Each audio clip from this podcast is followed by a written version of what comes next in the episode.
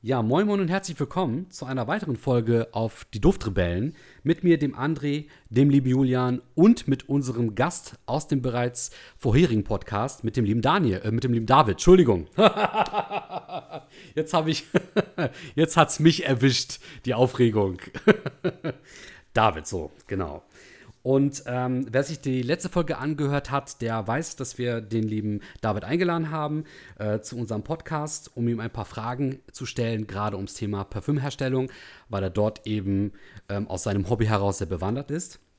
Und wir sind das letzte Mal stehen geblieben ähm, und wollten das dieses Mal fortsetzen, damit wir einfach noch ein bisschen die Ruhe haben, um dann aller Seelenruhe gemeinsam äh, die Fragen zu stellen, die wir stellen möchten und genau, die gemütliche Atmosphäre, die wir hier haben, beizubehalten. Wo sind wir denn beim letzten Mal stehen geblieben, Julian? Ähm, ja, wir sind da stehen geblieben bei den chemischen Duftstoffen, Rohstoffen, was es da alles so gibt, wie teuer die sind vor allem und äh, ja, wie man da draus dann auch Parfüm herstellen kann. Also das war so die letzte, letzte Frage. Und da wollte ich dann jetzt direkt schon anschließen, André. Mhm. Okay, ja, dann ähm, warst du ja quasi mit, der, mit den Rohstoffen soweit durch. Ähm, und ich hatte da auch noch eine spannende Frage, die daran quasi anschließt. Und zwar, das kam auch schon mal in einem unserer Podcasts vor, nämlich die Frage der Haltbarkeit von Düften. Das ist gerade etwas, was mich sehr ähm, interessiert und was ich sehr spannend finde. Und zwar ähm, kam uns die Frage auf, nutzt du etwas Bestimmtes, David, um die Haltbarkeit deiner Düfte zu verbessern? Oder anders gefragt, wie haltbar sind deine Kreationen? Äh, welche positiven wie auch negativen Erfahrungen hast du damit? Wie siehst du das ganze Thema aus der Sicht der ähm, Herstellung? Ja, also ich stelle momentan noch keine größeren Mengen her, äh, sondern wirklich immer nur so Kleinstmengen. Äh, ähm, generell habe ich aber die Stoffe da, die zum, äh, zum Konservieren geeignet sind. Also ich benutze wenn ich eine größere Menge herstellen sollte, BHT. Das ist ein Antioxidant, äh, weil Duftstoffe natürlich sehr empfindlich reagieren auf äh, Sauerstoff. Mhm. Und mit dem BHT ähm, kann man dann eben die Lebensdauer verlängern. Das ist das eine. Das ist, glaube ich, dann in der 0,1-prozentigen Konzentration in dem Parfum. Ähm, und dann, was fast noch wichtiger ist als diese Antioxidantien, sind UV-Filter, weil Duftstoffe extrem äh, lichtempfindlich sind. Deswegen verwende ich ja momentan, wo es geht, diese Braunglasbehälter. Mhm. Und ähm, es gibt einen Duftstoff, der gleichzeitig als UV-Filter fungiert. Und das ist zum Beispiel das Benzylsalicylate. Also die Salicylate, glaube ich, sind allgemein äh, als UV-Filter eingesetzt. Deswegen riechen diese Duftstoffe auch nach Sonnencreme. Ah, also weil man hat in Sonnencremes früher diese Stoffe tatsächlich als UV-Filter verwendet und deswegen äh, kann man diese, diese Verbindung zwischen dem Duft der Sonnencreme und diesen Duftstoffen eben ganz gut herausriechen mhm. tatsächlich. Ähm, und da reicht aber auch am Ende 0,1 Prozent im Gesamten. Das heißt also 1 Prozent in der Duftkonzentration hilft dann schon, eben UV-Schutz drin zu haben. Mhm. Das, das ist interessant, das mit den Sonnencreme. Ja. Mhm. Habe ich auch nie so drüber nachgedacht, was das überhaupt für ein Duftstoff ist, oder weil der ja auch sehr speziell, sehr eigen riecht. Genau. Ich glaube, heute äh, ist dann wieder ein bisschen anders. Da verwendet man dann tatsächlich eher nochmal andere Stoffe, aber aus der Historie heraus äh, kann man das ausrichten. Also ich habe jetzt hier Benzylsalicylate, ich glaube, ich habe noch Hexylsalicylate, das riecht anders aber kann man eben auch äh, zu so einer Sonnencreme. Also wenn ich dir Sonnencreme sage und du riechst das, dann erkennst du es auch. Ja, ja. Mhm. Ja, genau. Okay, das, also ich, tatsächlich habe ich mir das gerade aufgeschrieben, weil es sehr interessant ist, aber du sagtest, Sauerstoff ist eigentlich so der größte Gegner ähm, von. Nee, ich glaube, der größte Gegner ist tatsächlich Licht, soweit ich weiß. So, ja, ähm, Sauerstoff wahrscheinlich dann der zweitgrößte.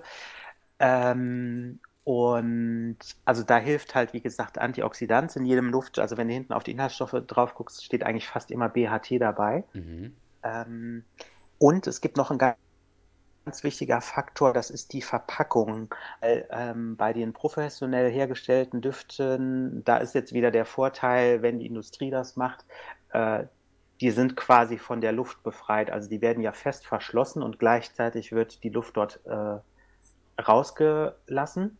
äh, sodass der sodass der, das Parfum eben nicht mit der, mit der Luft irgendwie in Verbindung kommen kann. Und deswegen hält dann Duft dann manchmal zehn Jahre, obwohl er offiziell eigentlich nur zwei Jahre halten muss. Ne? Mhm.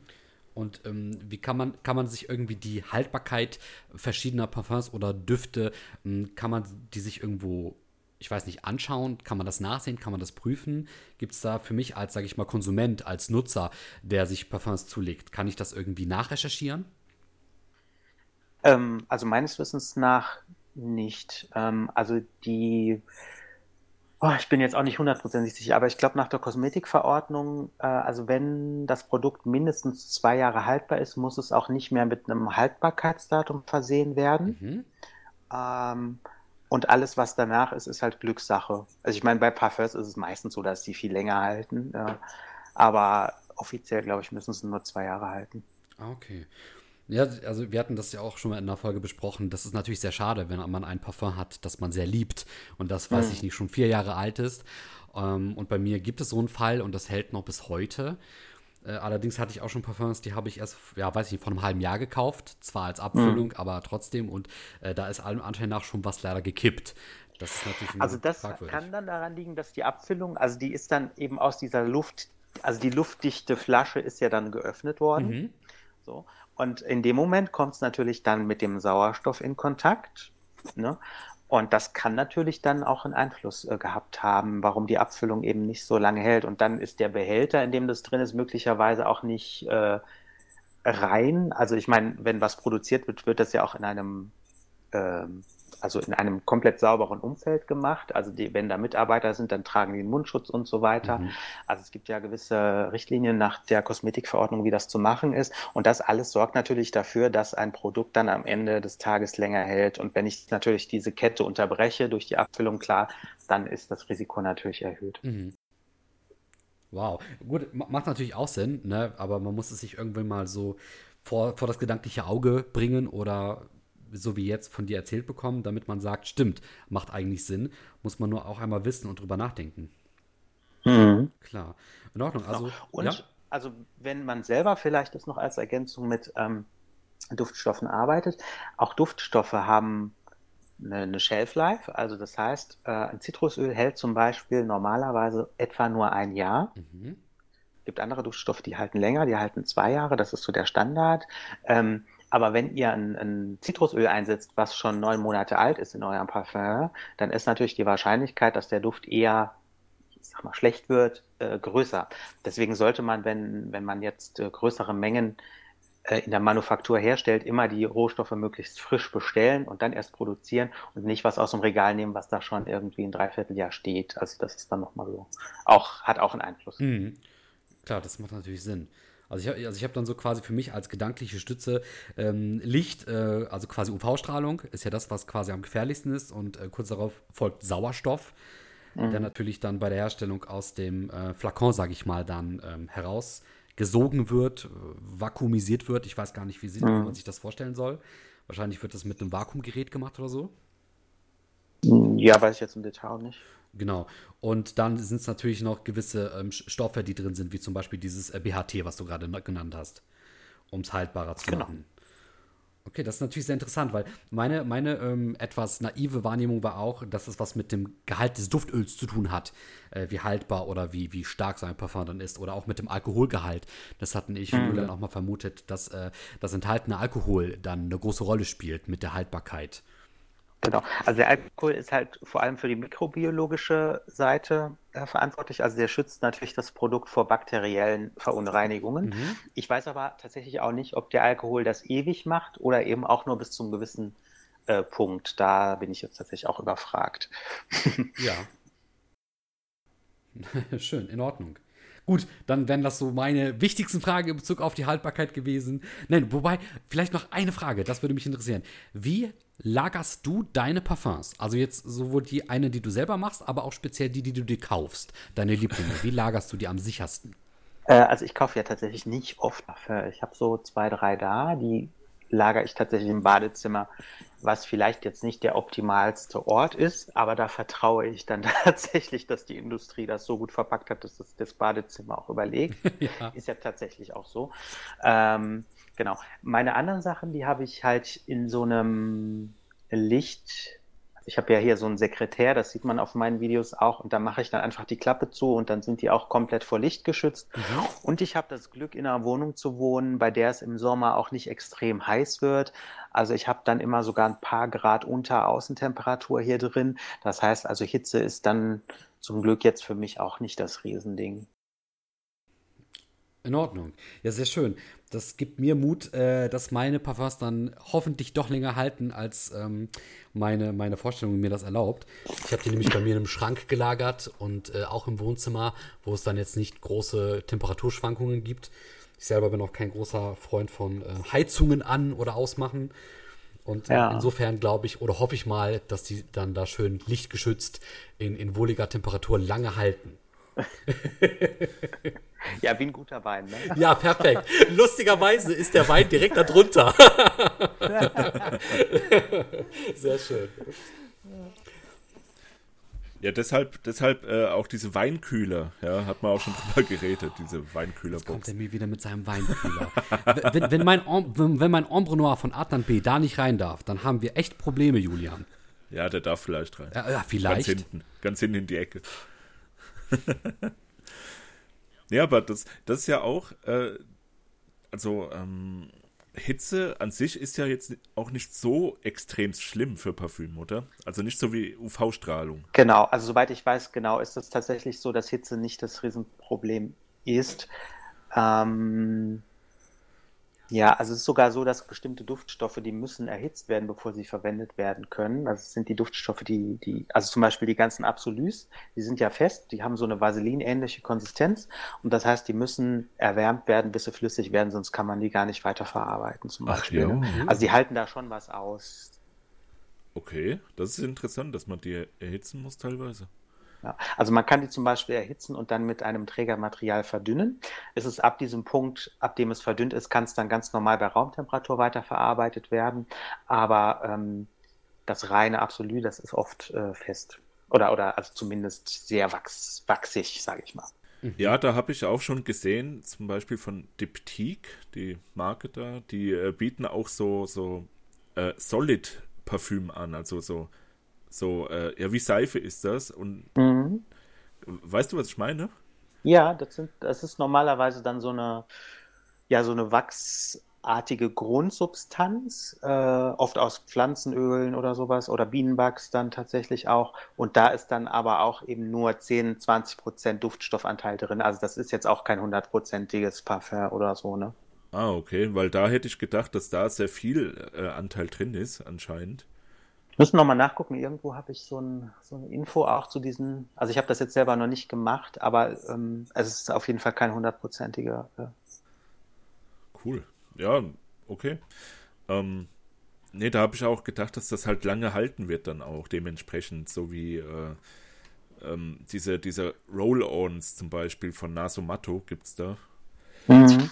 Also da ist es aber, glaube ich, dann wieder eine Konservierungsfrage, weil diese ähm, diese Basis ist ja dann tatsächlich eben nicht automatisch Mikrobi ähm, Mikrobiol wie sagt man, keine Ahnung. Also auf jeden Fall können sich in Fetten natürlich eher Bakterien ansiedeln als im Alkohol. Deswegen glaube ich, äh, muss man dann da tatsächlich auch auf eine entsprechende Konservierung achten. Mhm. Die dann das Alkohol quasi gewährleistet. Mhm, genau. Ah, okay, in Ordnung. Ja. Ah, ähm, die Frage zum Alkohol, das ist eine gute Überleitung, da hätte ich noch eine. Äh, dein, also du benutzt Weingeist oder was benutzt du? Weil ich hatte damals, als ich angefangen habe, habe ich einfach mir eine Flasche Wodka geholt und habe die mit der dann gearbeitet. Aber das ja. äh, war, glaube ich, nicht so optimal. Also genau, äh, Ethanol ist eigentlich so Standard. Ähm, und ich habe, also ich bestelle immer, das heißt dann jetzt hier kosmetischer Alkohol 96 Prozent, denaturisiert und neutral im Geruch. Okay. Aber das, das ist im Wesentlichen Ethanol. Das schreibe ich mir mal so auf.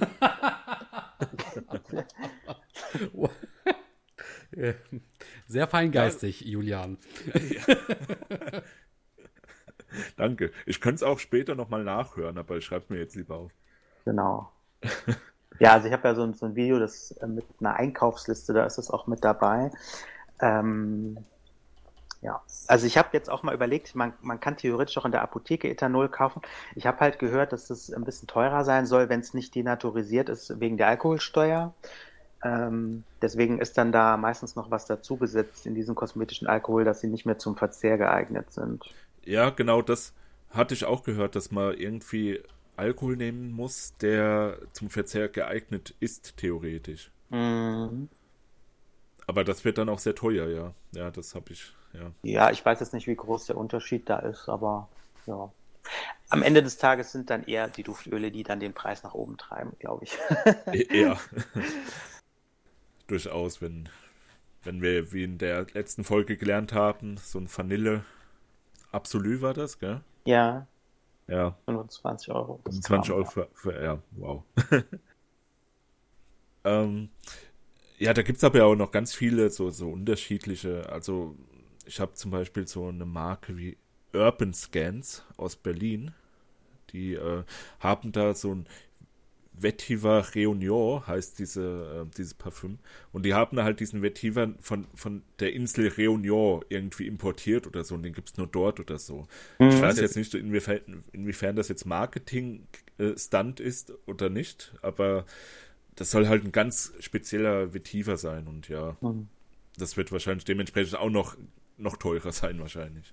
Ja, also natürlich... Äh Klar, ich meine, natürlich ist das ein Mark hat das was mit Marketing zu tun. Das heißt aber jetzt nicht, dass es es kann trotzdem eine, eine echte Geschichte natürlich dahinter sein. Ne? Also das ist so natürlich bei, wenn man Parfums in großer Auflage herstellt, muss man natürlich sicher gehen, dass die Rohstoffe verfügbar sind. Also man greift auf Rohstoffe zurück, bei denen man weiß, äh, die Verfügbarkeit ist gegeben. Und da sind wir wieder beim Computersystem. Also wenn der Parfümeur in seinem Computer seine Formel eingibt, kann der oft direkt auch prüfen, ob der Rohstoff in der entsprechenden Menge vorhanden ist. Weil wenn er das nicht ist, muss er möglicherweise auf einen anderen Rohstoff zurückgreifen. Und bei diesen sehr speziellen Rohstoffen, die nur in ganz bestimmten Gebieten zum Beispiel wachsen, da gibt es natürlich immer nur eine sehr kleine Menge. Und deswegen findest du die eigentlich nur in der Nischen-Nischen-Parfümerie, die in relativ klein überschaubaren Auflagen arbeitet, weil dann verarbeitest du den Rohstoff aus dem Jahre 2020 einmal und dann ist auch Schluss. Nächstes Jahr wird der wieder anders riechen, weil der natürlich auch durch Wetter und so weiter beeinflusst wird, der Rohstoff. Ähm, es ist, hat natürlich dann schon eine Exklusivität, die sich dann auch irgendwie im Preis niederschlägt. Ähm, ob das jetzt am Ende des Tages dann besser riecht oder nicht, das ist wieder eine ganz andere Frage. Um, um da mal ja. kurz äh, zwischenzugrätschen.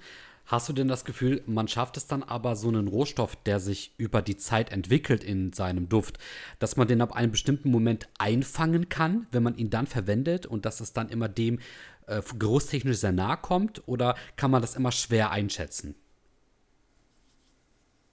Ähm, die Frage habe ich jetzt nicht richtig verstanden. Ich versuche es mal anders zu beschreiben. Also, so wie ich, also ich habe es gerade so richtig verstanden, dass beispielsweise Vanille, die klingt äh, zu Beginn ihrer Zeit, wenn sie noch ganz frisch ist, äh, riecht die vielleicht anders, wie sie riecht, kurz bevor sie möglicherweise verdirbt oder schlecht wird oder kippt, wie man es auch nennen will. Und möglicherweise kann das ja sein, dass die Vanille zum Ende ihres Lebenszeitraums, dass sie andere ähm, Akkorde entwickelt oder andere ähm, ähm, Gerüche, Düfte wie zum Beginn. Also dass frische Vanille mhm. möglicherweise etwas frischer riecht oder etwas ältere Vanille ein bisschen herber. Und dass ja. man eben sagen kann, man kann eben Vanille zum Beginn ihrer Lebenszeit einfangen, damit sie frischer riecht, auch noch im Parfum selbst. Oder, ja. oder man macht sie zu einem späteren Zeitpunkt eben zur, zur Komponente des Duftes. Ja. Kann man das einfangen im Duft oder ist es eher so, dass man nicht sagen kann, ob eine frische Vanille oder eine fast schon unreife Vanille ähm, dass die hm. nicht unbedingt dann so auch riechen werden. Ja, also die Frage geht jetzt schon sehr ins Detail. Ich habe das jetzt eher so auf die Jahrgänge bezogen. Ne? Also wenn 2020 eine Ernte erfolgt, dann verarbeite ich die mhm. und nächstes Jahr habe ich eine andere Ernte, die dann einfach ein bisschen anders riecht, weil einfach die Sonnenstunden noch mal ein bisschen anders sind, die Regenzeiten ein bisschen anders sind. Also das ist wie beim Wein. Jedes Jahr äh, schmeckt der Jahrgang ein bisschen anders. So ist es auch bei, bei natürlichen Duftstoffen. Die riechen auch jedes Jahr ein bisschen anders. Ähm, das, was du jetzt ansprichst, diese quasi Reife des, äh, des Duftstoffs, das gibt es bei einigen Duftstoffen. Ich weiß jetzt nicht, ob es das bei der Vanille gibt, aber wo es das auf jeden Fall gibt, ist beim Patchouli. Ah. Äh, du kannst tatsächlich Patchouli kaufen, der irgendwie zwölf Jahre gelagert wurde oder so, weil der dann einen ganz besonders, besonders intensiven Geruch äh, entwickelt. Das gibt es. Boah, das ist ja spannend. Mhm. Das, das, ist natürlich interessant, weil so kann man natürlich noch seinem Duft oder seinem Parfum eine gewisse Richtung geben, in die es geht, so wie du es vorhin beschrieben hast, genau. mit dem Grundparfum. Das ist, das ist spannend. Aber bei Vanille würdest du jetzt eher sagen, das ist entweder noch, das hat man noch nicht herausgefunden oder du hast es für dich noch nicht so entdeckt, weil es natürlich auch sehr schwierig ist mit so einem lebendigen Rohstoff, würde ich behaupten. Genau, also ähm, die meisten Rohstoffe, wie gesagt, haben eine, also sollten dann schnellstmöglich verbraucht werden. Mhm. Ähm, und es gibt ein paar die kann man lagern. Das Patchouli gehört dazu. Wer, welche Rohstoffe da jetzt aber noch dazu gehören, das weiß ich tatsächlich nicht. Da bin ich nicht tief, tief genug im Thema tatsächlich. Ich kann mir auch sehr gut vorstellen, dass es, wir, wir, reden da jetzt so einfach drüber, also man muss das einmal unterscheiden. Wir, ich und Julian, reden da so einfach äh, drüber und du hast ja schon sehr viel mehr Ahnung in dem Gebiet, aber selbst du bist ja nur eine menschliche Seele und äh, du hast ja auch nicht, sag ich mal, die Ewigkeit Zeit. Und ich kann mir vorstellen, dass das ein Prozess ist mit dem Herausfinden, das kann sich auch über Jahre halten, äh, bis man yeah. mal vielleicht verschiedene Ernten ausgemacht hat, um die Unterschiede auch zu begreifen. Ne? Äh, dass vielleicht die Vanille, nehmen wir jetzt mal das Beispiel, in dem einen Jahr 2020 besser riecht oder anders riecht und bis man da eine Vergleichsstruktur aufgebaut hat, das kann ja Jahre dauern. Und ähm, gerade Zeit ist ja bei uns Menschen sehr begrenzt, wenn man bedenkt, wie sich jetzt die, die, Düfte über Jahrzehnte entwickelt haben und die Trends und alles, was noch damit zusammenhängt. Genau. Also beim, ähm, es ist beispielsweise so, dass bei Bergamot, weiß ich es jetzt, ähm, dass die Dufthersteller ähm, die, die, also die, das Ergebnis der Ernte, also das Öl, dass die das dann nochmal mit Aromachemicals ein bisschen im Duft anpassen. Also Bergamot beinhaltet zum Beispiel größere Mengen an Linalol und Linalylacetat. Das sind Rohstoffe, die kann ich auch chemisch, äh, also die bekomme ich auch äh, chemisch. Und damit kann ich dann das Öl quasi nochmal nacharbeiten, damit es so riecht wie das Öl aus dem Vorjahr. Also die Möglichkeit besteht, die wird auch genutzt bei den großen ähm, Duftstoffherstellern. Ähm, und so kann ich zum Beispiel auch bei Lavendel ähm, die Ernten aus unterschiedlichen Regionen zusammenmischen, Aha. um dann so einen Ausgleich zu haben. Also dadurch nähern sich die Düfte dann einander an, kann man sagen. Also das ist beim Wein, nennt man das, glaube ich, Cuvée, wenn einfach unterschiedliche äh, Trauben zusammengemischt werden, um immer ein gle möglichst gleichbleibendes Ergebnis zu haben. Mhm. In Ordnung. Weil man natürlich so aus allem das Beste dann versucht herauszunehmen und damit so eine Mischung kreiert quasi. Genau. Also es gibt, äh, habe ich bei YouTube, glaube ich, sogar gesehen, so einen Bericht über Lavendel und ähm, da hat man dann gesehen, wie die dann da am Tisch sitzen, die Lavendel, die unterschiedlichen Ernten von den einzelnen Bauern äh, überprüft haben. Und dann waren welche dabei, die waren gar nicht so gut. Und dann waren welche dabei, die waren so extra, super ordinary. Die haben sie dann quasi. Dann kann man auch sagen, okay, wir nehmen jetzt diese kleine Ernte und machen da was ganz Besonderes draus. Und die anderen, die machen wir eben alle zusammen in einem großen Behälter, damit da eben ein einheitlicher Duftstoff drauf, draus entsteht. Also es ist natürlich, ihr merkt schon, eine Wissenschaft für sich auch alles, mhm, ja. wie man dann an, an dieser äh, Kette noch weiter sich tiefer ins Thema einarbeiten kann. Aber ich bin jetzt tatsächlich auf dem Stand, dass ich gerade ähm, äh, unterscheiden lerne. Also äh, Vetiver Java riecht zum Beispiel ganz anders als Vetiver aus ähm, Haiti. So, und äh, Lavendelöl riecht anders als Lavendel Absolu. Und ich bin gerade jetzt dabei, diese Unterschiede zwischen diesen, innerhalb dieser Kategorien zu ergründen. Und der nächste Schritt wäre dann tatsächlich vielleicht nochmal auf einzelne Regionen zu gehen. Also, äh, keine Ahnung, Südhang oder weiß ich. Also, genau. Da kannst du immer feiner dich natürlich arbeiten. Äh, noch, noch, noch eine äh, kurze Anmerkung. Ähm, ich weiß nicht, ob ihr immer das mitbekommt, diese, diese Diskussion bei Creed Aventus, diese hm. Badge-Diskussion, wo auch immer ja. gesagt wird, ja, dass dieser rauchig riecht und dass dieser so riecht. Oder ja. ich will nur mhm. Badge Nummer A580 oder so. Das äh, rührt wahrscheinlich dann auch daher, oder? Dass die Rohstoffe sich verändern. Also in ihrer, Genau. Genau. Also das kann mit den Rohstoffen zu tun haben, es kann aber auch was ähm, mit dem Alter des Dufts zu tun haben. Die Frage ist natürlich immer, okay, wie viel tatsächliche Unterschiede gibt es da, wie viel werden reininterpretiert. so, ähm, ja, aber es kann tatsächlich auch mit den Jahrgängen der Rohstoffe zu tun haben. Das ist schon, ist schon so.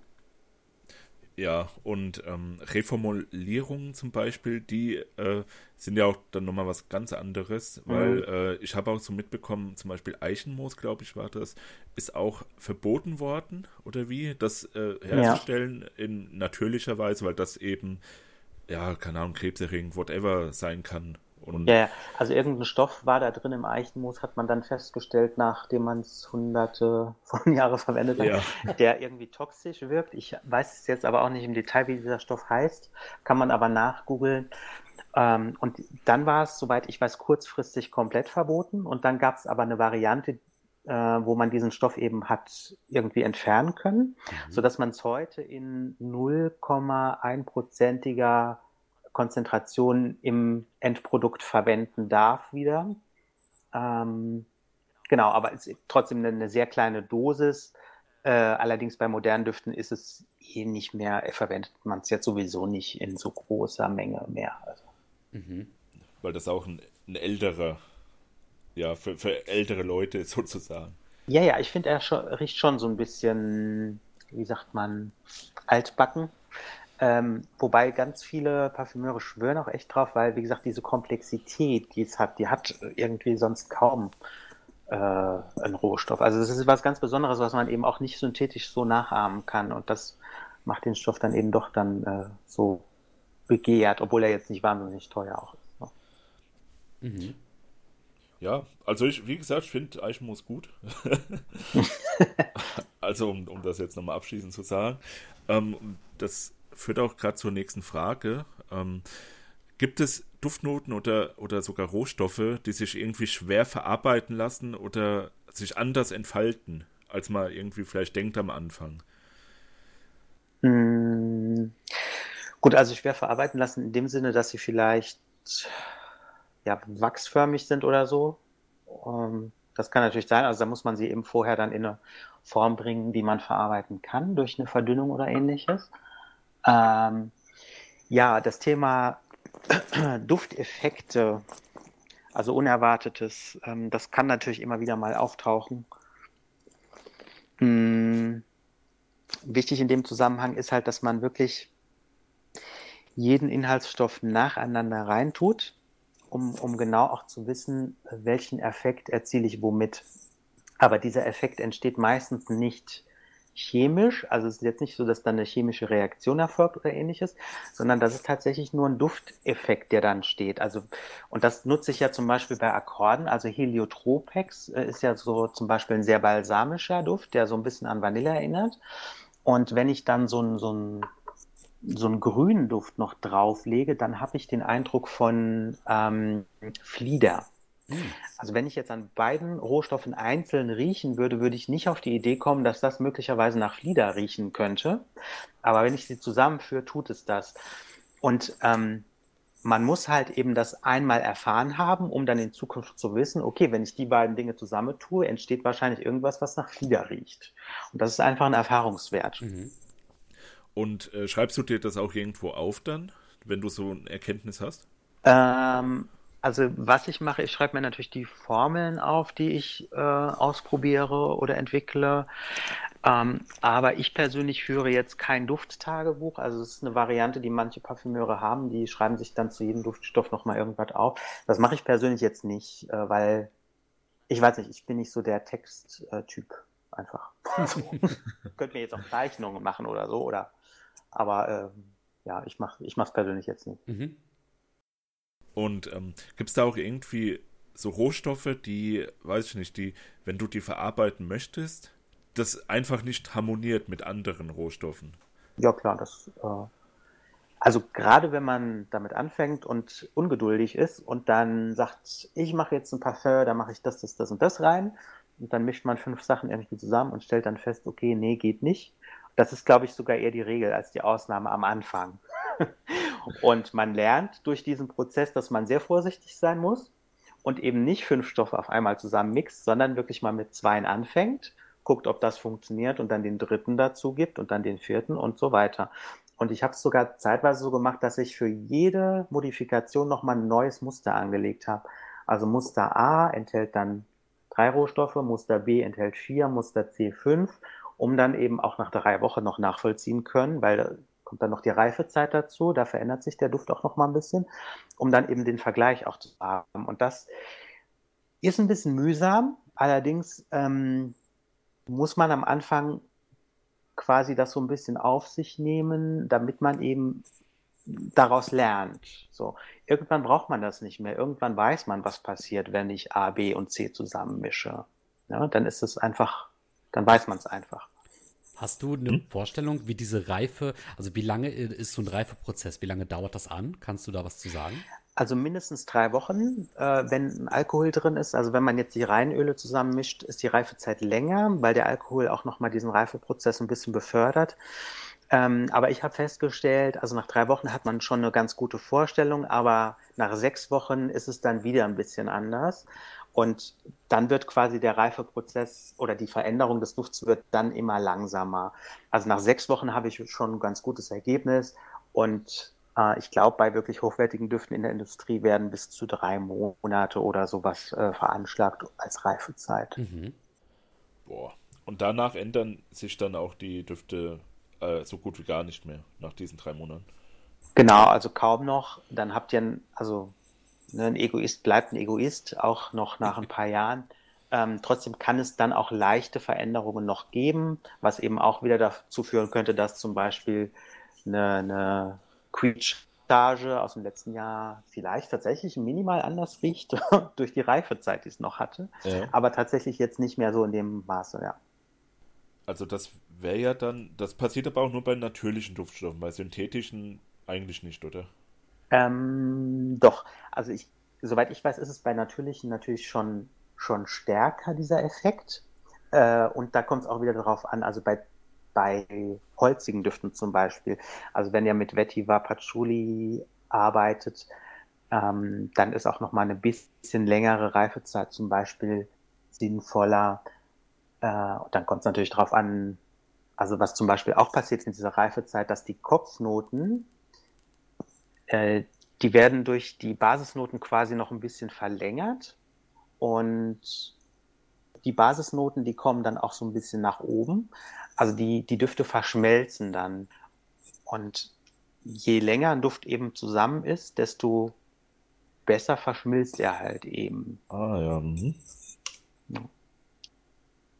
Und dann ist es zum Beispiel auch so, dass die Haltbarkeit nach sechs Wochen besser sein kann, als wenn der Duft erst drei Wochen gereift ist. Das ist mir auch schon öfter aufgefallen. Dass die, die Haltbarkeit sich auch mit der Zeit irgendwie verbessert. Okay. Ähm, das ist ja, das sind ja schon relativ lange Zeiträume dann. Mhm.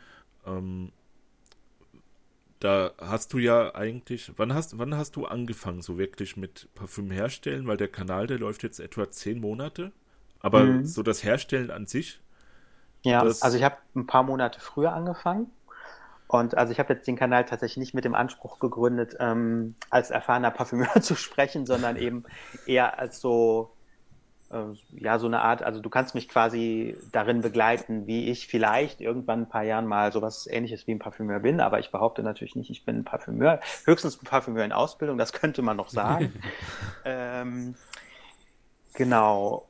Und also ich habe ungefähr vor etwas über einem Jahr, also eigentlich im Januar angefangen und habe dann eben Ende März das erste Video online gestellt.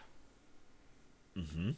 Und da hast du ja dann auch relativ spät dann erst deine ersten reifen äh, Sachen sozusagen her, also ja, ähm, bekommen. In dem Sinne, dass du ja das dann ein paar Wochen reifen lassen musst. Ja. Und ähm, was ist daraus dann geworden, so aus deinen ersten Gehversuchen? Ähm, äh, ja, also ich, das erste, was, was mir gelungen ist, ist so eine, so eine Art Gourmand-Duft. Ähm, da habe ich einen Vanilleakkord verwendet, also keine echte Vanille, sondern einen Akkord, der, der den Duft einer Vanilleschote imitieren soll. Ähm, den habe ich dann mit den üblichen Verdächtigen gemischt, also mit Hedion, mit Isoesupa, mit äh, einem Moschus-Inhaltsstoff. Ähm, so dass ich dadurch hatte schon den ersten funktionierenden Duft. Allerdings war die Eigenleistung da jetzt aus meiner Perspektive noch nicht so hoch. Also weil der Akkord, da hatte ich die Rezeptur aus aus meinen Unterlagen, den habe ich jetzt nicht selber entwickelt. Und die Kombination aus Hedion, Iso, Esupa und Moschus ist jetzt auch nichts Besonderes, ist in fast jedem Parfum irgendwie zu finden. Ähm, so. Und der zweite, wo ich wirklich sagen würde, okay, der ist mir gelungen, das war der Duft, den ich für, ähm, da gibt es auch ein Video dazu, den ich für Tuyot entwickelt hatte. Da hatte ich mir nämlich selber die Challenge gesetzt, weil man natürlich für sich selber immer schwer beurteilen kann, okay, ist das jetzt also es ist ganz schwer, seine Arbeit selbst zu beurteilen, ich sag's mal so. Und äh, da habe ich halt für Tuyot ein Parfum entwickelt. Das ist ein YouTuber, der halt eben Parfums auch bewertet. Und da dachte ich mal, gebe ich mir jetzt selber mal die Challenge und überrasche den jetzt einfach mal. Und ich glaube, das hat auch ganz gut funktioniert. Also das Ziel, was ich mit diesem Duft erreichen wollte, hatte ich erreicht. Das ist also tatsächlich eher so ein männlich, holzig, ein bisschen in Fougère gehender Duft. Ähm, wohingegen ich jetzt tatsächlich noch nicht den Duft gefunden habe, der mir jetzt hundertprozentig zusagt. Also ich finde diesen Duft gut, ich trage den auch ab und zu mal, aber es ist noch nicht mein Duft. Und tatsächlich ist ein Jahr nicht viel, muss man ehrlicherweise sagen. Also die Erfahrung habe ich jetzt auch gemacht. Und diese Wartezeit macht es nämlich auch eben nicht gerade leicht. das ist echt. Ja das ist auch das Allerschlimmste daran, weil ich bin auch echt ungeduldig. Ne? Ich bin ja schon auch ein Mensch, der ganz gern dann schnelle Erfolge hat und so gut will vielleicht jeder irgendwie.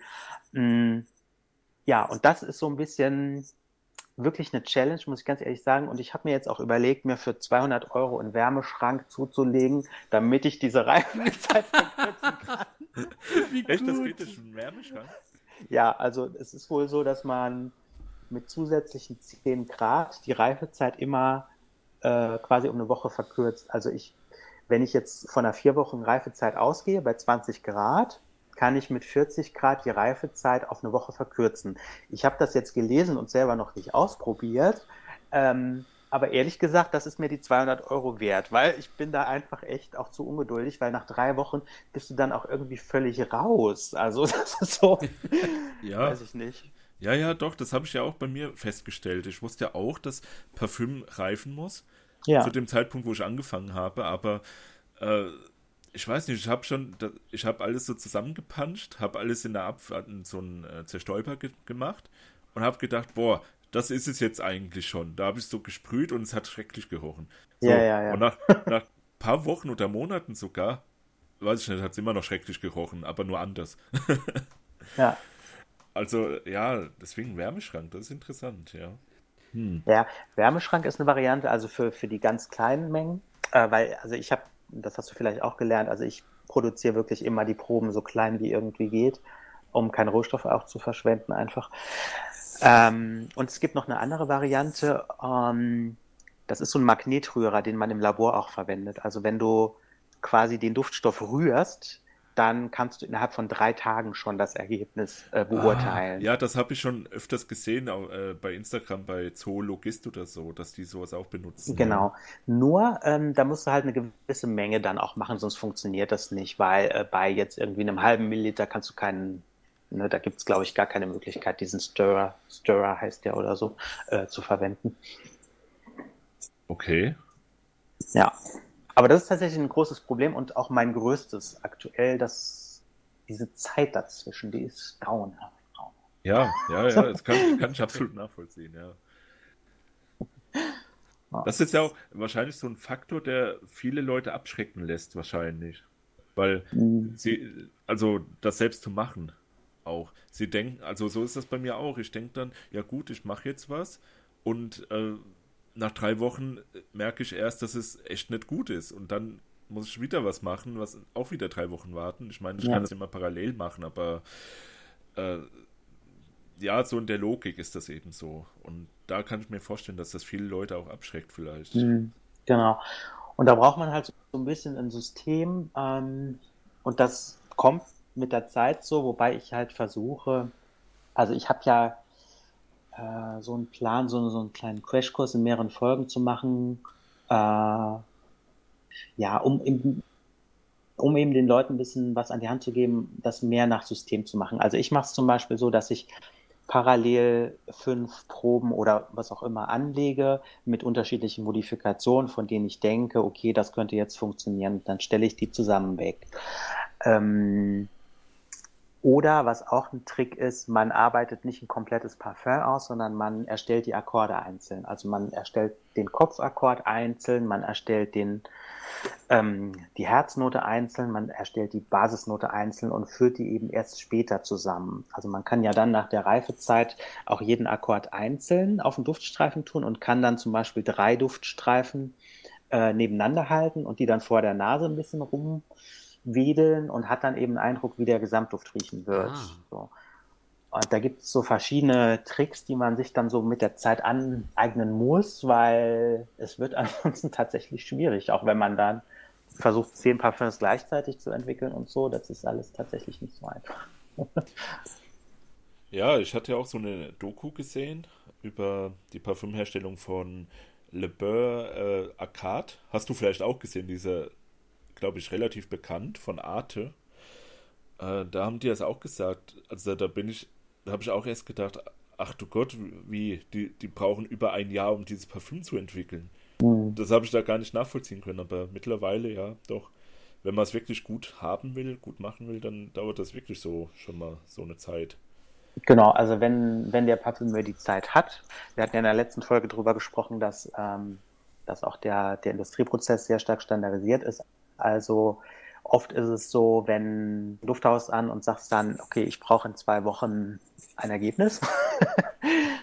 so, und dann arbeiten die halt mit diesen vorgemischten Akkorden, äh, die sie schon haben, oder, oder mit den Bases. Also dann haben die eine Base, die ist dann, keine Ahnung, orientalisch, männlich, äh, geht ins Fruchtige rein und die nehmen die dann und machen dann noch ein paar Inhaltsstoffe mehr dazu und dann ist der Duft fertig. Also häufig wird mit so einem beschleunigten Prozess tatsächlich gearbeitet.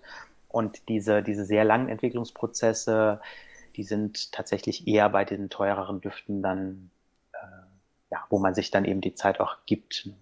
Ja, ja, genau, um neue Wege auch mal zu beschreiten. Ja. Und wo dann die, die, die äh, Diors und so weiter dann wahrscheinlich sich später bedienen werden, vielleicht, wenn es wirklich ja. gut ankommt. Also bei Dior bin ich mal so ein bisschen, da weiß ich immer nicht so genau. Also Dior hat ja wirklich ähm, Maßstäbe gesetzt mit mehreren Düften. Ähm, also Fahrenheit ist zum Beispiel einer. Genau, ähm, ja. Das ist übrigens der Duft, in dem zum ersten Mal in, in einer relevanten Menge Isoe Super in einem, in einem Feinparfum verwendet wurde. Das hat man früher nun hauptsächlich in Putzmitteln verwendet. Und Dior hat das in die Feinparfümerie gebracht.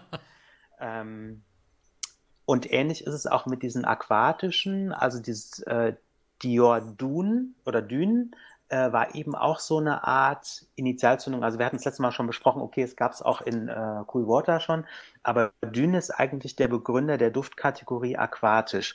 Also die haben da schon ganz viel geleistet und ich kann eben auch schwer einschätzen, wie das heute ist. Ich kriege das eben auch nur als Konsument mit, dass jetzt irgendwie von dem Bestseller von Sauvage die dritte Variante draußen ist, mindestens. Also Parfum, Eau de Parfum, Parfum.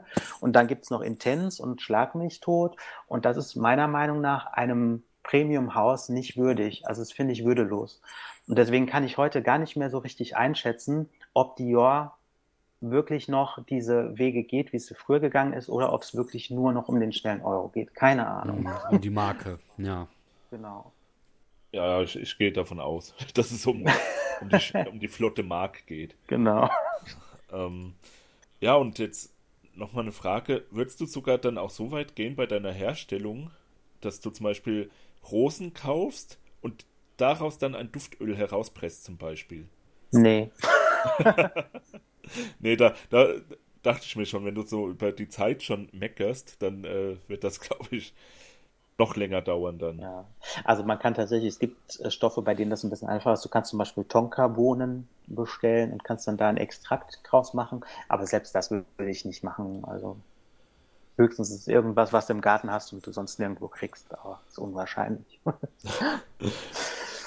Ja, aber es ist auch mal, auch mal spannend, vielleicht so sowas einmal zu machen, um dann zu wissen, okay, jetzt werde ich nie mehr machen oder ja, einfach mal gucken, ja. nur gucken, wie es ist vielleicht. Okay, ähm, ja, das wäre es dann von meiner Seite. Mhm. Jetzt. Ich, ähm, ja, ich bin, ich bin auch noch gerade so in Gedanken bei die, der Dior-Sache, weil ich ja momentan auch einem Dior-Duft äh, versuche, äh, äh, eine zweite Chance zu geben. Ähm, aber wer weiß, mal gucken. ja, Ähm, ich habe hier noch eine Frage und zwar, das hast du schon so ein bisschen angedeutet, aber hast du bestimmte Vorbilder, wenn du jetzt an äh, deine Parfums denkst? Oder gibt es Parfümeure, die dich begeistert haben in deiner Laufbahn als ähm, Hobby-Parfümeur? Ähm, hast du dich da irgendwo quasi dran orientiert? Mm, nee, äh, nicht wirklich, weil ich, ich bin jetzt auch nicht so, wie soll ich sagen, so, so, so sagt man, obrigkeitsgläubig oder? Mhm, mhm. also ähm, mich interessiert das erstmal überhaupt nicht. das klingt jetzt vielleicht auch ein bisschen arrogant. Also natürlich gibt es Leute, die da große Leistungen erbracht haben. Ne? Das will ich überhaupt nicht in Frage stellen. Und ähm, also Jean Carls ist ein ganz früher, der eben bekannt dadurch geworden ist, dass er diese Artikel veröffentlicht hat, indem er seine Methode transparent gemacht hat. Und ähm, ich habe zum Beispiel so ein, das E-Book von Jean-Claude Elena, der hat da so eine Art Tagebuch herausgebracht, The Nose of a, nee, The Diary of a Nose heißt es, mhm. ähm, wo er so ein bisschen aus seinem Alltag berichtet hat, bezogen auf Düfte und dann seine wichtigsten Akkorde auch ähm, im Anhang drin hat. Und Jean-Claude Elena ist so einer, der zum Beispiel auf extreme Vereinfachung setzt. Das spricht mich jetzt persönlich an, weil ich auch ein Mensch bin, der, ähm, der immer ein einfaches Ergebnis haben will. Das versuche ich auch genau mit meinem Channel. Etwas, was eigentlich sehr komplex ist, so zu vereinfachen, dass es am Ende des Tages jeder versteht. Und also da erkenne ich diese Leistung an, aber ich bin jetzt nicht jemand, der so an so Personen hängt und die dann wie so ein Gott oder was, weiß ich nicht. Das finde ich generell nicht so ist jetzt nicht so meins. das kann natürlich auch was Gutes heißen. Ne? Das kann ja auch bedeuten, dass du dich vielleicht von, von Ruhm und Anerkennung anderer nicht zu sehr blenden lässt, sondern dass du eher so die Fakten auf dem Tisch siehst und sagst, genau. du guckst da eher dann so, ist das Ergebnis am Ende das, was dich begeistert und überzeugt und nicht der Name, die Marke oder sonst etwas anderes ich äh, versuche das ja auch so ein bisschen, wir hatten auch das Thema letztens gehabt wegen Ombre Noir und einem Amberduft. Äh, ich versuche mich da auch immer wieder selbst äh, in meiner Duftwahrnehmung so ein bisschen herauszufordern und mir zu sagen, das ist zwar aktuell mein Lieblingsduft, aber ich weiß, es könnte irgendwann mal, auch wenn mir das nicht gefällt, ein Duft kommen, der toppt diesen Duft und der ja. lässt dann auch so ein bisschen meine Liebe zu, was weiß ich, irgendeinem Parfümeur und der Vorstellung von diesem Parfümeur, äh, lässt das auch platzen und, und mhm. lässt so ein bisschen mein Weltbild da ähm, ja, in die Brüche gehen. Das kann natürlich immer vorkommen, wenn man da ehrlich ist. Ja, und ich glaube tatsächlich auch, dass jeder Parfümeur, ähm, gut, Parfum ist ja zum Glück auch eine sehr subjektive Sache. Ja. Ähm, und ich glaube, dass ein Parfümeur mindestens so viele subjektiv empfunden schlechte wie gute Düfte produzieren kann. Und das ist meiner Meinung nach dann eben auch nicht davon abhängig, welcher Parfümeur das dann jetzt ist. Also im Grunde könnte da jeder Name dann am Ende des Tages hinten dran stehen. Natürlich sind solche Sachen wie okay, jemand kommt auf die Idee, das erste Mal ISO E Super in einem Feinparfum zu verwenden. Das ist schon, da kann man sagen, das ist eine Leistung, ne? Aber ich finde, die Leistung misst sich halt eben an der Leistung und nicht an einem Namen oder so. Das ist, glaube ich, der Unterschied. Mhm. Ja. ja. Ja, da, da habe ich, da ich aber auch so die Erfahrung gemacht, vor allem viele Parfümeure, die einen großen Namen haben, die machen ja auch Auftragsarbeiten. Das heißt, die, die kriegen den Auftrag von äh, einer großen Marke und ja. dann macht er halt so dieses Parfüm, was sie wollen. Aber da fehlt dann auch irgendwo die Seele. Das heißt, auch ein super Parfümeur kann einfach irgendwie was, ich nenne es mal jetzt ein bisschen vulgär, hinrotzen. Ja. Hm. Zum Beispiel, André, jetzt nichts gegen dich und deinen Duftgeschmack. Warte, warte, okay, ich halte mich jetzt fest. Sag an. Ja. Ähm, das das äh, Empire Man zum Beispiel ist ja von Christian Plesch. Mhm. Und der macht ja auch Nasengold und Nasengold finde ich super, ja, die Marke mhm. und die Firma, das ist ja so sein eigenes Baby sozusagen. Mhm. Aber der hat ja auch die Auftragsarbeit für dieses Empire Man und das ist eben so ein klassisches, wo gesagt wird, ja, mach jetzt was, äh, mach ein Parfüm, was allen gefällt. Standardorientalisch. Und da hast du wahrscheinlich auch wieder diese Formel ja. und machst so einfach. Mhm. Deswegen kann man sich da auch nicht so ganz festhalten an äh, den, den Künstlern sozusagen wie das zum Beispiel bei Musik oder so der Fall ist. Ja, ja, und Parfümeure bleiben ja, das ist ja, also wir kennen den einen oder anderen Namen, weil wir uns mit der Materie auseinandersetzen, aber ähm, Parfümeure sind ja tatsächlich keine Superstars in dem Sinne, vielleicht in der Branche, ja, aber die meisten Leute kennen ja die Parfümeure nicht, die kennen nur den Markennamen. Mhm, das genau. kommt ja auch noch hinzu. Genau, ja.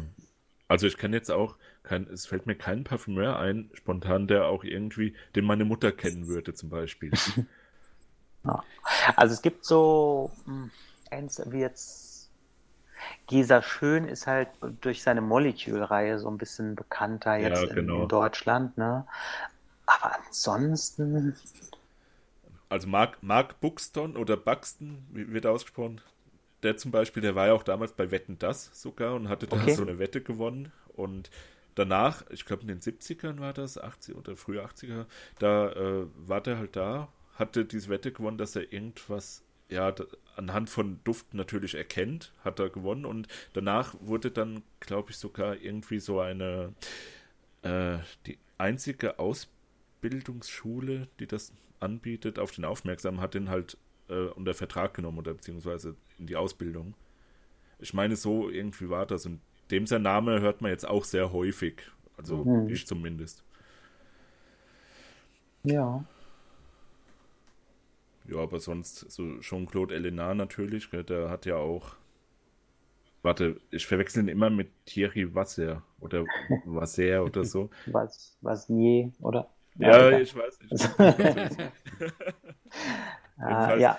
Der, also Jean-Claude Elena ist Hermes. Äh, ja, Hermes. genau, genau. Hermes, ja, genau. Der, das meinte ich auch. Ja, ja. Er ist Hermes. Also der, der hat wirklich so viele Hermes-Düfte gemacht, gell? Ja. Mhm. Tatsächlich genau. komme ich persönlich schon zu meiner letzten Frage auf meinem Blatt. Mm, und das ist so ein bisschen so eine offene Frage, äh, die wir uns schon mal auch gestellt haben, ich und Julian.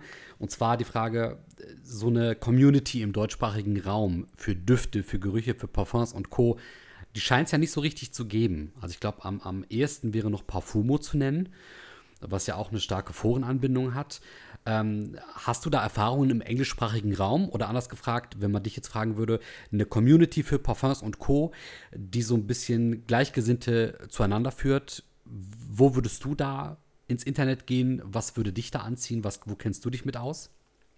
Ja, also die einzige, die ich jetzt persönlich wirklich kenne, wo man im Internet äh, Zugang drauf hat, ist basenotes.net. Mhm. Und das ist halt eben auch ein Forum, das aber eben tatsächlich sich an Leute richtet, die Parfum herstellen. Also Parfumo ist ja dann schon schwerpunktmäßig an Konsumenten gerichtet, genau wie Fraquantica. Ähm, und Base Notes ist halt tatsächlich eher an Leute gerichtet, die damit arbeiten. Mhm. Aber Englisch halt. Ja. Okay, das ist spannend, weil das ist natürlich eine ähm, klare, also das muss man natürlich klar abgrenzen, ne? ob man sich jetzt als Konsument dafür interessiert oder eben als jemand, der das selbst herstellen möchte oder sich für die Herstellung an sich interessiert. Mhm, das, das, genau. das lässt das Ganze natürlich so ein bisschen auch am Ende als Nischenthema dastehen, ne? Das, worum, worüber wir uns da so ein bisschen interessieren. Was sehr schade ist, weil ich glaube, die Welt der Musik oder auch die Welt der Filme oder auch die Welt der Fotos und Bilder äh, sind eher zugänglicher für die große Masse als äh, Düfte. Mhm. Das ist natürlich ähm, einerseits sehr schade, aber umso schöner, dass es dann Möglichkeiten gibt wie diese, wo ähm, Nasen wie wir zueinander finden, um es mal so zu beschreiben. ja, in diesem Sinne sage ich schon mal von meiner Seite aus vielen, vielen lieben Dank. Ähm, ich weiß nicht, ob Julian vielleicht noch eine Frage hat oder ob vielleicht sogar du, David, noch eine Frage hast oder noch etwas loswerden möchtest in diesem Podcast zum Schluss. Ich lasse äh, erstmal Julian und dann gerne noch dir, David, da äh, die letzten Worte. Ähm, also ich hätte natürlich tausende Fragen, aber das wird jetzt den Rahmen sprengen und ja, vielleicht würden wir uns nochmal irgendwann zusammentreffen oder so, falls es der Zufall ergibt und dann könnte ich nochmal die tausenden Fragen fragen, die ich habe. Ja, aber du hast jetzt auch schon, Julian, ähm, bist quasi oder hast die erste Erfahrung im, in der Duftkomposition. Äh, ich weiß nicht, wie viel Zeit wir noch haben, aber vielleicht kannst du mal ganz kurz darauf eingehen, was so deine bisherigen Erfahrungen mit dem Thema sind. Ja, also, wie gesagt, es war halt so, ich hatte bei Amazon, habe ich mir so ein Buch angelesen, da kann man ja auch immer so durch die Seiten blättern und da äh, habe ich dann so ein, ich weiß nicht, das hieß irgendwie natürliche Düfte herstellen oder so mhm. was. Und da habe ich dann so ein bisschen durchgeblättert und gedacht, oh, ist ja gar nicht so schwer eigentlich. Und habe mir das Buch nicht gekauft, sondern mhm. einfach anhand dieser Blätter so einfach gesagt, oh, ich kaufe mir jetzt einfach mal ein paar Duftöle, ätherische und mix die zusammen und ich weiß, man muss irgendwie Alkohol noch dazu packen und da waren auch immer die Meinungen verschieden. Ja, man muss 40-prozentigen Alkohol, man muss 60-prozentigen und keine Ahnung. Da habe ich aber gedacht, ja gut, Wodka wird es jetzt erstmal tun am Anfang. und naja, dann habe ich halt so, so ein Grundkonzept. Nee, ich hatte eigentlich gar kein Grundkonzept. Ich habe einfach wirklich irgendwie wild was zusammengewürfelt. Und ich bin da total blauäugig und naiv an die Sache rangegangen. Und das ist jetzt halt auch schon eineinhalb Jahre her etwa. Mhm. Und ähm, ich habe ja auch keine, keine Fixateure oder so ein, so ein Kram benutzt. Und, oder irgendwas, um das haltbar zu machen. Da habe ich ja überhaupt keine Ahnung von gehabt, weil, wie gesagt, die Informationen, die gab es halt da noch nicht so wirklich. Für mich. Ja. Und ja, da habe ich dann das halt so gemacht und es ist wirklich durch die Bank weg alles schlecht geworden. Also okay. schlecht im Sinne von, es riecht nicht gut. Mhm. Das eine, das riecht wie, wie, wie, äh, wie, wie Kaugummi, also das klassische äh, Minz-Kaugummi, Spearmint. Okay. und ja, kommt daher, weil das krause Minze ist. Ja. Krause Minze riecht genauso. Und dann habe ich das aber noch mit Rosen oder so vermischt. Und oh, oh mein Gott, das will keiner riechen, wirklich nicht. Und das Einzige, was gut geworden ist, aber auch nur, weil die Basis halt eigentlich schon gut ist, ist, ähm, äh, verdammt, wie heißt das? Was so ähnlich ist wie ESO E Super. Ähm, ähm, ähm, Timber Silk. Timber Silk, genau. Mhm. genau. Das habe ich einfach, da habe ich einfach ein bisschen Bergamotte noch reingemixt mhm. und das riecht gut. Das ah. trage ich auch manchmal so. Herrlich. ja. Also das war mein, meine beste Komposition und die hat zwei Minuten gedauert, noch nicht mehr. da werden wir wieder beim ja, Thema schnell. das ist doch ein schönes Schlusswort. Es kann auch ganz schnell gehen. ja. Schön. Ja, ja. Herrlich. Ja, nee, dann, dann würde ich doch jetzt sagen, äh, oder hast du noch, noch weitere Fragen oder Anmerkungen, David? Nee, erstmal nicht. Ähm, ich bin, ja, bin gespannt. Vielleicht äh, berichtest du ja in einer der kommenden Folgen nochmal, ob du doch nochmal auf den Geschmack gekommen bist und es weiter versuchst oder wie es weitergeht bei dir. Das würde mich natürlich auch interessieren. Ja, auf jeden Fall werde ich das noch machen. Das habe ich jetzt auch schon ständig im Hinterkopf. Und wie gesagt, seitdem ich deinen Kanal gesehen habe, habe ich gedacht, ja gut, das, jetzt habe ich endlich mal was, woran ich mich festhalten kann, wo ich auch Ahnung bekomme, wo ich die Quellen bekomme. Mhm. Ähm, und was das auch mit diesen synthetischen Sachen auf sich hat, um äh, die Parfüms länger haltbar zu machen, weil das war immer so meine größte Sorge dabei. Mhm. Und ja, nee, da, also wie gesagt, das äh, werde ich jetzt auch wieder in Angriff nehmen und ähm, mir auch wahrscheinlich dieses Starter-Set dann holen, was du auch empfohlen hattest. Mhm. Ja. Schön. Das motiviert mich auch dann äh, weiterzumachen. und das ist eigentlich ein sehr, schöner äh, Punkt, zu dem ich nochmal kommen möchte. Ähm, deswegen würde ich jetzt zum Schlusswort nochmal gerne deinen Kanal hier nochmal erwähnen auf YouTube, Heinzons Parfumlabor. Schaut gerne rein äh, an alle unsere Zuhörer. Es ist wirklich ein sehr empfehlenswerter Kanal, wenn es gerade darum geht, nochmal zu verstehen, wie werden Parfüms hergestellt, wie, werden, wie setzen sich die Bestandteile auseinander und äh, wie kann man sowas vielleicht sogar selber machen. Ähm, schaut da gerne drauf. Deswegen nochmal vielen, vielen lieben Dank an dich, David. Ja, danke euch und weiterhin viel Erfolg mit eurem neuen Kanal. Den gibt es ja auch noch nicht so lange. Das stimmt, ja, genau. vielen lieben Dank. Ja, vielen Dank auch von mir und äh, ja, ich werde, wie gesagt, fleißig weiter gucken und ich hoffe, du erklärst mir dann auch per Video, wie, wie das alles klappt, damit ich, damit ich nicht mein, meinen ganzen Rohstoffe wegwerfen muss, weil ich einfach wild irgendwas zusammengemixt habe. genau. Perfekt. Super. In diesem Sinne, Dankeschön an euch beide, Dankeschön an die Zuhörer. Ähm, habt einen schönen Morgen, einen guten Tag, einen angenehmen Abend und hoffentlich bis zum nächsten Mal. Tschüss. Jo, ciao.